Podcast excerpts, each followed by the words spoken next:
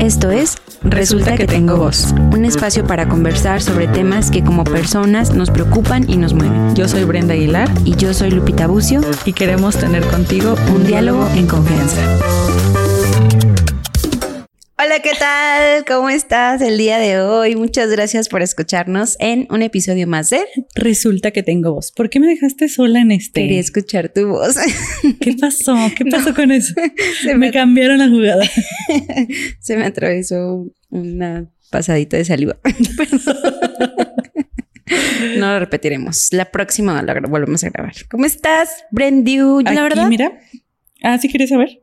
Sí, sí. Ah, es que me preguntaste y que te arrancaste a hablar dije, no, era una pregunta retórica. La verdad quiero saber si extrañabas estar aquí grabando. Sí extrañaba. Mira, llegó un punto donde es que seguimos en la lucha. Seguimos en la lucha de grabar la tercera temporada.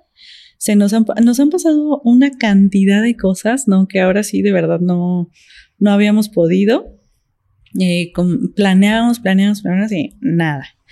Eh, llegó un punto donde dije, no, no, o sea, no se va a Este año. sí, porque así soy yo de dramática. así soy yo. Dios, si eso es lo que tú quieres. que sea tu voluntad. ¿Quién soy yo para.? No, y después como que, eh, no, en serio sí hubo un momento donde dije, no, es que está haciendo demasiado, había como temas ahí de salud, de muchas cosas, que dije, no, no se va, no se va a lograr, o sea, no me aferro a esto porque la verdad es que hay otras prioridades pero han avanzado muy bien las cosas, me siento con más energía, nótese que hoy dormí bien, entonces estoy como súper a gusto y ya tenía ganas de estar aquí. Tal vez me regañe, pero tengo que contar que un día me dice, ¿tienes tiempo? Porque quiero desahogarme un ratito. Ah, y yo dije, me lanzo, o sea, después de ver la lista de mensajes que me había, me lanzo a ver dónde está, porque qué tal que tiene, no sé. No se lanzó. Una caja de pastillas. No se lanzó, solo me dijo, ah, sí, sí, es mucho. Y yo, ok. Después de eso, dormí dos horas y me tomé un café frío y con eso alarmé. Revivió. Mi próxima crisis de depresión lo voy a hacer, la verdad. Pero bueno, la verdad, encantadísima, eh, encantadísimas de estar aquí grabando un episodio más. Eh, traemos un temazo. Sí, sí, sí, sí. Traemos un temazo y pues nada, eh, recuerden, antes de empezar esto, recuerden que esta tercera temporada, ay, toca temas muy sensibles, pero si se perdieron algún episodio de la temporada 1 y de la temporada 2, regresen a escucharlos porque de pronto hay temas que tocamos diferentes, pero recordamos temitas o cosas de otras temporadas que hemos hecho. Entonces, como en la escuela, regresen a estudiar, por favor. Y además, este tema, justamente este tema, recuerdo que ya tú lo querías grabar desde la segunda temporada, ¿no? Creo que sí. Teníamos ahí pensando en grabarlo desde antes, por fin se nos hizo y es justamente sobre violencia obstétrica. Qué miedo, qué miedo, qué emoción. Ya de entrada violencia da miedo, sí, sí es un tema sensible, como bien dices, pero que siento que es igual que muchos otros que hemos tocado, nos da para mucho más, ¿no? Y bueno, yo, como tú sabes, yo, yo soy aquí la, la la, la, que no sabe estos temas. No, no, no, creo que, en este, en este, en este particular es como pues un tema en que las dos podemos estar igual en cuanto a, claro que no es a lo que nos dedicamos, hablando de términos legales, ¿no? Porque pues muchos, mucho tiene que ver con algunos términos legales y incluso relacionado a, lo, a posiblemente otros tipos de violencias pero en el tema, sobre todo en la palabra obstétrico, pues bueno, sí yo estoy mucho más ligada a ello y quizá tenga la experiencia o el conocimiento incluso del lado no como víctima, o sea, como quien ya ha llegado a sufrir eh, este tipo de violencia, pero tristemente a lo mejor como del, bueno, del otro lado, ¿no? del personal de salud y me ha tocado ver y me ha tocado eh, eh, ser o estar presente en muchas violencias, que eso es realmente triste. Pero bueno, voy a tratarlo de compartir desde mi experiencia como espectadora. Perfecto. Entonces, empezando con este tema, ¿tienes alguna idea de, de dónde viene esto? Porque a mí me parece relativamente nuevo como concepto. Es algo relativamente nuevo. Y digo como concepto porque me imagino que en la práctica ha sido desde hace muchísimo tiempo.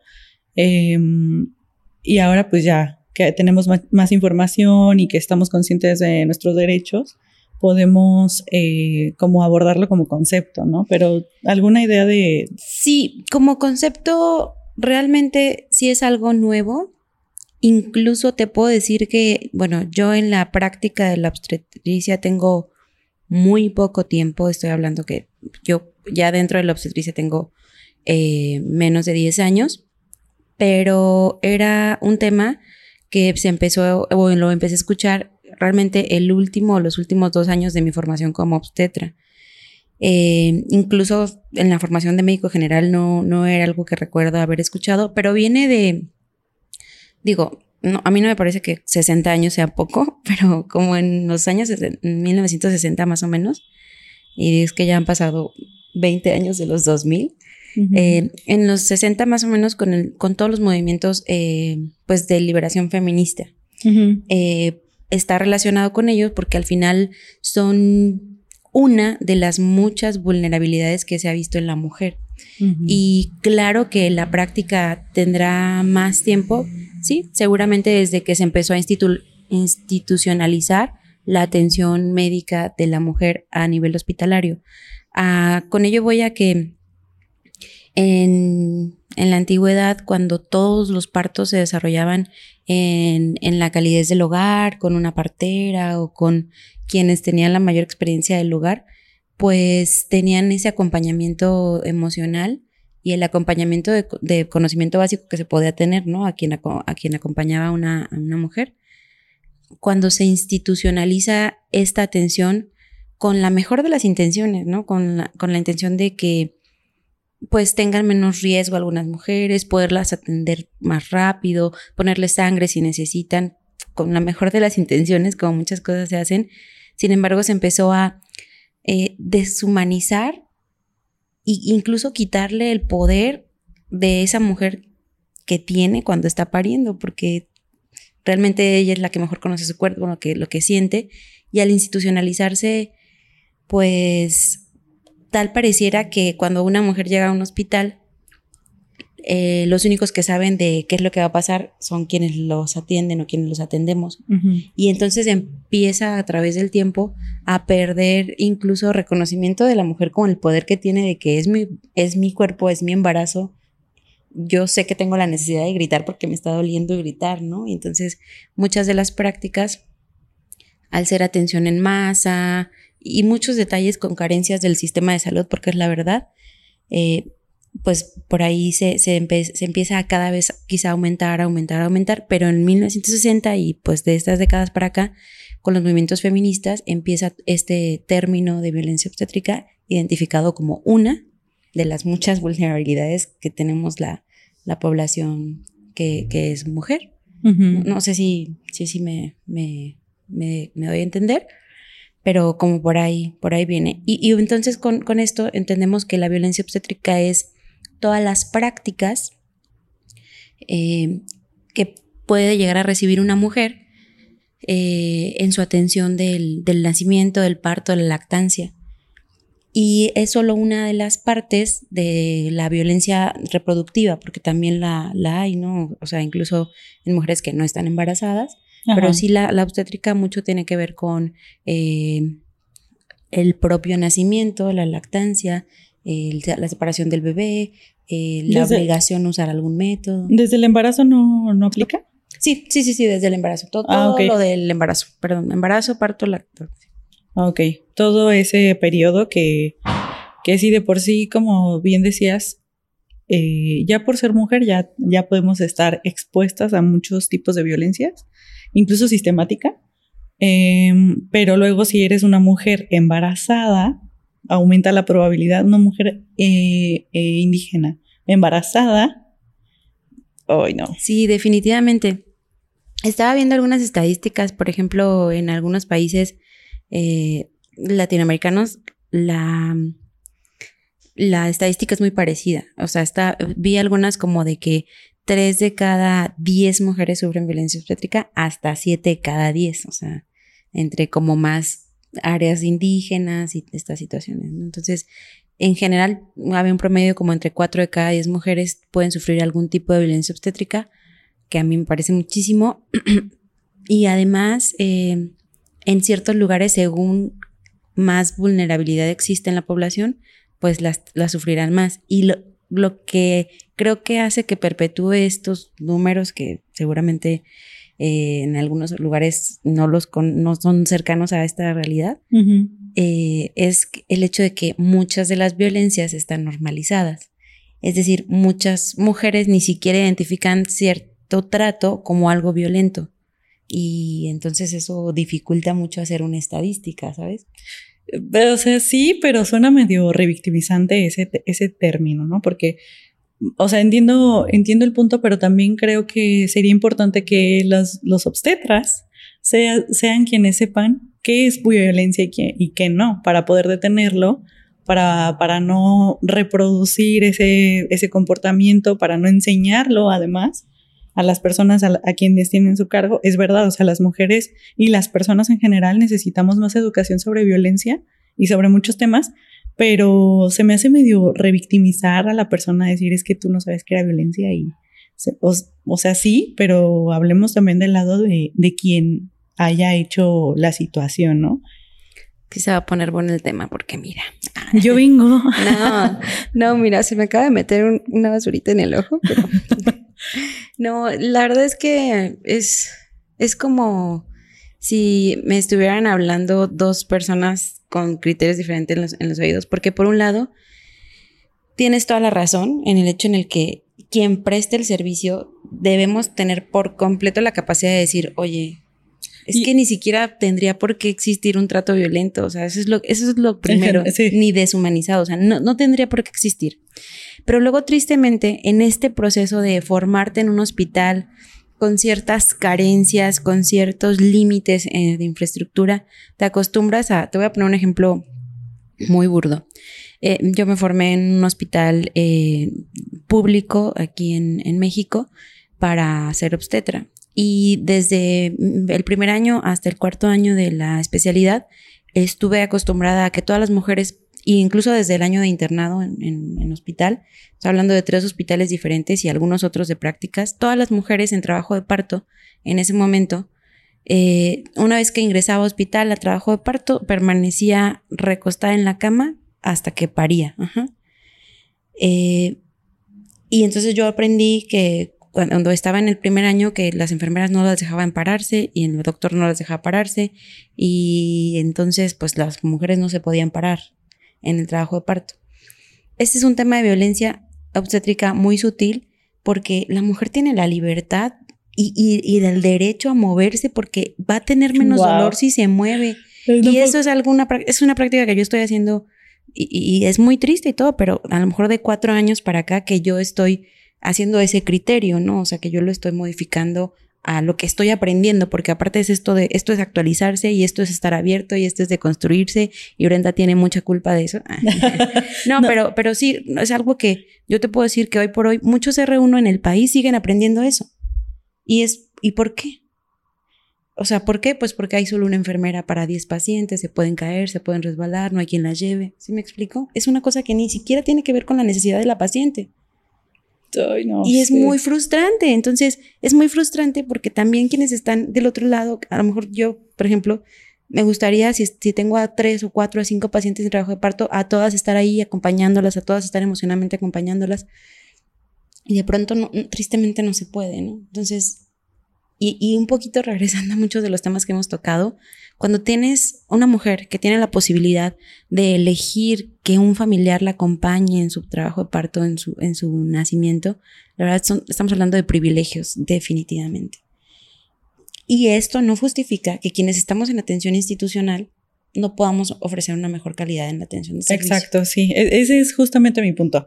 Porque sí puedo empatizar con la idea de que los médicos también están inmersos en un sistema que, que, necesitan hacer más eficiente ese trabajo con los recursos que ellos tienen y con, y con el conocimiento que tienen, ¿sí? Va. Pero se me hace como eh, lo que decías al inicio de a lo mejor el, el hacer un, un, sistema para con el con la intención de que las mujeres tuvieran pues sí, pero es, es el tipo de cosas que, que, se queda como que la intención corta, ¿no? La, la, intención no siempre, aunque sea buena, no siempre tiene toda la razón. Y yo creo que eh, hablando de violencia obstétrica, me parece alarmante que, que ahí lo importante no sea pues el bebé, ¿no? O la mamá o la comodidad de la mamá, porque digo de por sí, o sea, así como tú puedes decir todo esto que, que pasa en las personas que se están formando, yo también pienso, ok, va, lo vemos de ese lado y, cómo podemos ver del lado de la mamá, ¿no? Una mamá que... Totalmente, o sea, la mamá que es su primer embarazo, que es que el número de embarazo que sea, o sea, toda la historia, toda la historia que, que hay detrás de pues piensa de cualquier mujer, amiga, familiar, prima, vecina, cercana, que está diciendo, que, que, tú piensas, ya está en el hospital, o sea, toda la emoción que genera en toda una familia.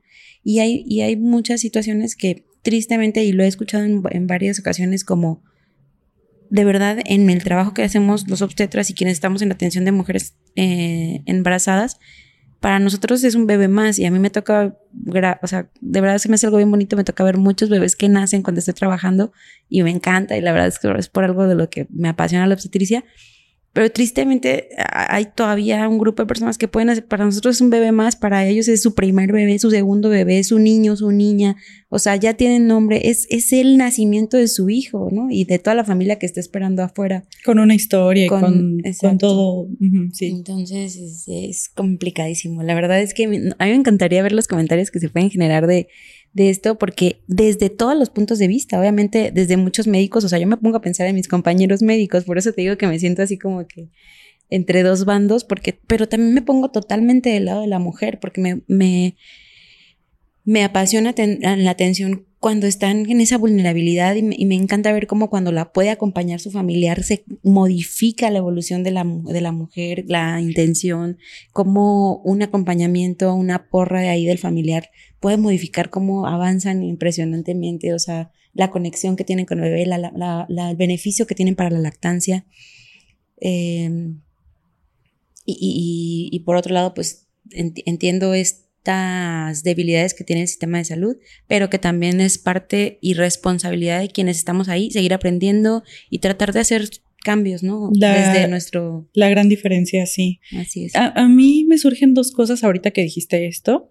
Una es, em, y te lo dije cuando estábamos planeando este episodio sobre recordar que la violencia obstétrica no es solamente parte de, hacer este acompañamiento más sistemático, ¿no? O sea, también se puede dar en sectores privilegiados y de hecho yo he escuchado, obviamente yo que no me dedico a nada de, eso, pero he escuchado con amigas o familiares que se atendieron o que fueron con una persona em, a consulta privada en el embarazo en el parto y que igual les fue en feria. Entonces, eh, a, mí me parece muy alarmante porque espero que sea ya el menor de los casos, pero sí, a mí, por ejemplo, me encantaba, no sé si tú recuerdas o has visto em, un programa en televisión em, sobre mujeres que están dando a luz y pues esa es la historia, ¿no? Como eh, reality sobre estas chicas, personas que están dando a luz y cómo es ese proceso. Y eh, este programa es, dato curioso, es, es europeo o eh, estadounidense. Entonces, a mí me encantaba verlo porque yo decía, wow, sí, o sea, recuerdo muchas veces haber visto a una persona en una pelota, a otra persona en el agua, a otra persona, y, lo vemos en películas, ya hay más películas al respecto. Eh, y yo pues encantadísima, ¿no? O sea, de que sí, esa, la experiencia, digo, sé que va a ser complicada, pero dentro de esas complicaciones, qué padre, ¿no? Que ahí está el papá o un familiar o alguien acompañando. Eh, y, y, yo creo que llegó un punto donde yo dije, a ver, espera, todos ellos son blancos. o sea, hay cierto privilegio ahí donde, pues a lo mejor, digo, incluso, eh, lo repito, yo creo que incluso en esos sectores puede haber violencia, eh, pero yo espero que la menos de las veces, ¿no? Y además me hace pensar como que qué miedo, o sea, ¿cómo puedo ver ese tipo de violencia desde que estoy con, digo yo afortunadamente y también desde mi privilegio, pues ya sé de antemano que tú vas a atenderme, estés, estés en donde estés, vas a estar para mí, ¿no? Conmigo en ese proceso. Ya, está sufriendo, Lupita está sufriendo por acompañarme en el parto de mi bebé inexistente. que, que, quede grabado. Em, pero igual, o sea, desde mi privilegio, ¿no? Y, pero pensaba, por ejemplo, en, mujeres que, que están queriendo embarazarse o que a lo mejor no tienen atención ginecológica y que pueden acceder a, este privilegio, ¿qué podrían notar en estas pequeñas violencias eh, normalizadas a lo mejor? Eh, que podría ser un factor dentro de la decisión de sí, acompáñame en el proceso del parto como médico o no, voy a buscar en otro lado con permiso.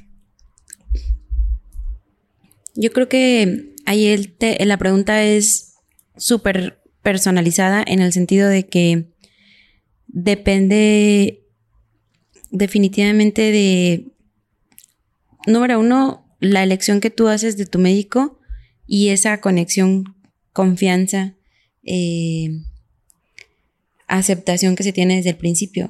O sea, como, y para esto creo que es importante tener como una información, primero que nada, respecto a lo que es, eres tú, tu cuerpo, tu embarazo, tu bebé, y también un plan de parto que incluya lo que a ti te gustaría en, en tu nacimiento. Y muchas veces esto de, es, puede llamarse expectativa si tú quieres, pero e, es muy válido en el sentido de justo lo que yo he visto en películas, en familiares, en series, en la televisión, en donde tú quieras, y cómo de todas las eh, experiencias que puedo, pude haber estado en contacto, quisiera armar la mía. Y todas esas experiencias son válidas, o sea, desde la mamá que puede decir, sí, yo quiero que esté mi esposo o mi pareja, o yo quiero que esté mi hermana, o yo quiero que esté eh, mi mamá, o yo quiero estar sola porque todos los demás se asustan, o yo mm, quiero cesárea, o yo sí quiero tener la experiencia del parto, ¿no? O sea, todo lo que a mí me gustaría como mujer eh, embarazada de, del nacimiento de, de, bebé. Y con base en eso que a mí me gustaría, o sea, yo creo que la primera consulta con tu médico eh, es, estamos hablando pues de quien tiene el privilegio de elegir su médico, es importante, ¿no? O sea, estoy embarazada, me gustaría esto, me gustaría tener eh, eh, un parto, me gustaría tener una cesárea, me gustaría estar acompañada. ¿Contigo se puede o no se puede? Y, al final, eh, la gran ventaja es que hay muchos estilos de atención y habrá alguien que te diga, sí, yo te acompaño, yo intentamos parto, y habrá alguien que te diga, no, sabes que yo no, no hago partos de este tipo, ¿no? y al final es mucho más sincero, más honesto desde el principio decir yo sí, yo sí, yo, yo no, a, lo mejor tener una experiencia, este, pues una mala experiencia. Yo, por ejemplo, a lo mejor las, las mamás que están más preparadas eh, para el nacimiento de bebé, para nosotros es un acompañamiento. Yo te, yo te voy guiando, vamos viendo que vaya bien, si hay algo que salte, lo revisamos mejor, pero realmente son ellas quien llevan la, batuta, ¿no? Y aunque sí es un reto para nosotros, esa preparación de parte de la, de la paciente, porque justamente estamos acostumbrados a llega la paciente, llega la mujer y nosotros vamos moviendo los hilos a como ya estamos habituados, ¿no? En, el área institucional, simplemente reconocer que hay derechos, ¿no? Reconocer que si tú tienes sintomatología, eh, y quieres revisarte cinco veces en el día, es tu derecho revisarte cinco veces en el día, que no es lo recomendable porque generamos más estrés, que a lo mejor eh, es un momento en el que todavía no es adecuado. Bueno, hay situaciones que incluso puedas recibir o solicitar una buena explicación del por qué sí y el por qué no, pero otras situaciones como... Em, el, uso obligado de métodos de planificación o incluso pues algunas otras violencias que son mucho más visibles, el cómo me hablan, el cómo me gritan, el, que me regañen como si fuera una niña, o sea, pues no, no es, o sea, no, no es, es como que sea tan infantilizada cuando son mujeres, todas ellas mujeres próximas madres o ya madres, que si están gritando o si se quejan es porque están en un proceso fisiológico que duele. Y entonces es complicado eh, a lo mejor especificar todas las formas de violencia obstétrica, pero muchas que son muy sensibles y que sí, sí pasan. O sea, yo creo que hace muchos años que a mí no me toca ver eso directamente, pero te puedo decir que hace ocho años que empezaba a formarme, todavía había mujeres, enfermeras, médicos maestros, maestras mías que se les gritaba a las pacientes, ¿no? Ay, no, es que debería haber un, un, examen de admisión a tolerancia a la frustración, o sea, cosas, otras, otras herramientas que se necesitan y que tú como persona que no te duele nada y como experto en el tema o experta en el tema necesitas saber, o sea, se me hace... Y, bueno, también me da gusto y mucho, mucha esperanza decir que hoy por hoy, hace menos de un año, en la institución en donde trabajo, se está empezando, y en casi todos los, a nivel institucional, en casi todos los hospitales, a promover la atención humanizada. Es decir, este, que estén en unas, en unas áreas que sí están ah, adaptadas, el acompañamiento de un familiar, el acompañamiento eh, emocional. Algunos hospitales, no en, no en Morelia, pero en algunos hospitales del país, incluso, sobre todo del sur, Chiapas, en donde la partería es algo que es que nunca se ha ido afortunadamente. Hay dulas en los hospitales, que eso es, la dula es la que acompaña emocionalmente a la mujer. E, e, y la realidad es que nosotros como obstetras, pues no todos estamos capacitados para el acompañamiento emocional y esa es una realidad. No, y además no es parte de su trabajo. O sea, yo también entiendo que, que se necesita hacer una especie de disociación ahí, ¿no? Porque si tú te pones a pensar, y es la razón por la cual yo no, yo no soy médico y nunca lo seré. Porque si tú te pones a pensar en cómo esta persona le está pasando, qué estará sintiendo, cuál es su historia de vida, todo esto, pues no, no puedes hacer tu trabajo. O sea, tus, tus sentimientos de alguna forma pueden impedir el, el, a lo mejor la eficiencia y todo esto, que es justamente lo que pasa en la violencia obstétrica. O sea, como tienes tanta frustración, bueno, eso me imagino, como tienes tanta frustración, eh, pues te pones ahí a gritarle a, a, la mujer que pues solo está tratando de traer vida a este mundo. Ay, no, es que me impresiona porque en este episodio yo estoy súper enojada. O sea, no, no, no, me gusta esto. Yo estoy Y tú estás muy esperanzada. Tú estás como, yo estoy esperanzada. pero mira, estamos mejor, estamos eh, en estos hospitales y yo, ¿de qué hablas? Porque tengo fe, tengo fe en la humanidad. no, pero tengo dos partes. Tengo una parte avergonzada de mi pasado. Ajá eh, de, de, eso que a lo mejor en su momento no identifiqué y, tengo esperanza, creo que, que, podemos hacer algo y, pongo mi granito de arena y, y si alguna mujer que me está viendo le ha tocado que la acompañe en, institución y en otros lados. De cuatro años. Promuevo, promuevo que se levanten, promuevo hidratarlas, que tomen agua, este, acompañar. O sea, de verdad lo, pongo mi, mi, granito de arena, ¿no? Y de alguna manera, ese granito de arena, ahorita, pues hay otras generaciones que ahora me toca ser su maestro, que también van aprendiendo y después se lo van a llevar y ojalá que esto pues vaya así expandiendo. Y como ya tenemos más información y lo podemos promover también hasta cierto punto, y como todo se sabe en redes sociales, eh, ahí puedes decir como tu experiencia y todo esto, eh, pues sí, esperemos que, que, pueda ser así. Y aparte me encanta esta, esto que tú dices sobre las parteras y sobre cómo pareciera que estamos regresando a lo, a lo como era antes, ¿no? O sea, una especie de, de parto humanizado, sí, pero también como, como más minimalista. Y además esa, esa verdad de que menos es más, esa, eso me encanta porque de verdad nos va a traer a, a lo actual lo que nunca debimos abandonar, ¿sabes? Sí. Eh, de hecho, eso me súper emociona porque sé que pronto vamos a tener una invitada que se dedica a esto de la partería y hablando de estos temas y, me encanta. Y de verdad que, sobre todo si has tenido una experiencia en la atención obstétrica, ojalá que no haya sido violenta, pero si te has enterado de alguna experiencia de alguien más o tuya, coméntanos, o sea, platícanos esa historia. Yo creo que de verdad este episodio da para, o sea, mil ramas más. Eh, estoy lista para recibir los golpes de los comentarios. no, pero los golpes no van hacia ti. O sea, el hecho que tú tengas vergüenza y, no, y esperanza y todo eso, me da gusto porque es verdad. O sea, me hace pensar que espero que haya muchas lupitas en el mundo recibiendo bebés. Em, y que además esto se pueda ir promoviendo en los hospitales o en donde sea necesario. Eh, pues sí, ¿no? O sea, ay, no sé, es, es una situación agridulce, pero, pero además si estás pensando en tener un bebé y no sabes con quién acercarte, no sabes qué, qué cosas hay que ver o, o si eh, puedes estar en esta situación vulnerable, que yo creo que ese es el gran factor, eh, pues que sepas que tienes derechos y que se puede revisar como en la parte emocional, a lo mejor un estrés postraumático, a lo mejor, no sé, cualquier tipo de duelo o lo que sea, eh, incluso poner una queja, tener información o, poder hacer otras cosas para tus siguientes partos o para las personas que están cerca de ti. o sea, lo que siempre decimos, ¿no? O sea, a lo mejor no se cambia el mundo con, esta situación que, que, yo estoy cambiando, pero eh, hagamos eh, como la lucha, ¿no? Veamos desde nuestra trinchera qué más podemos hacer. Así es.